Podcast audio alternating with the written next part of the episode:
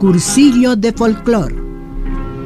Programa redactado y leído por el maestro Guillermo Abadía Morales para la Radiodifusora Nacional de Colombia.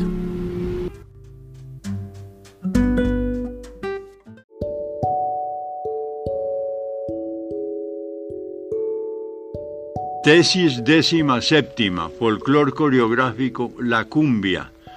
De las descripciones de esta danza tipo del litoral atlántico, se pueden considerar las que describe Harry Davison en su diccionario folclórico colombiano. Sin embargo, creemos que la más completa y digna de tomarse en cuenta por no tratarse de una divulgación literaria y semipoética a que son muy dados los polígrafos, sería la publicada en la Revista Colombiana de Folclore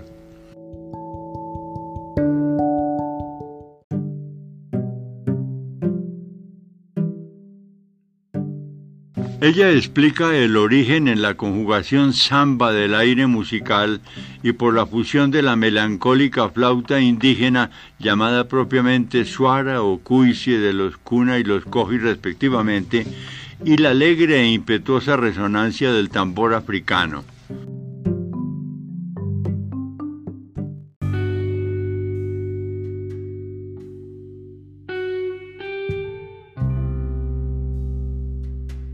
Y el ayuntamiento etnográfico ha quedado simbolizado en los distintos papeles que corresponden en el baile de la cumbia a cada sexo.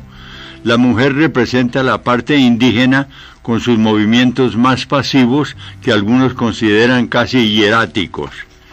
Ella lleva en alto como antorcha el manojo de espermas, antiguamente eran mechones usuales en los regocijos públicos, con el cual se alumbra y a la vez se defiende del e insistente asedio del varón, quien durante el baile no cesa en su pertinaz galanteo, y le corresponde el aporte del ritmo negro en las contorsiones y piruetas que admite la plena libertad de expresión.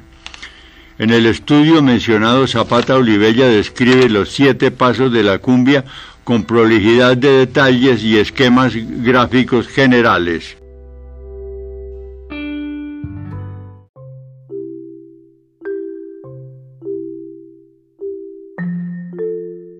Gracias por su atención a estas divulgaciones folclóricas.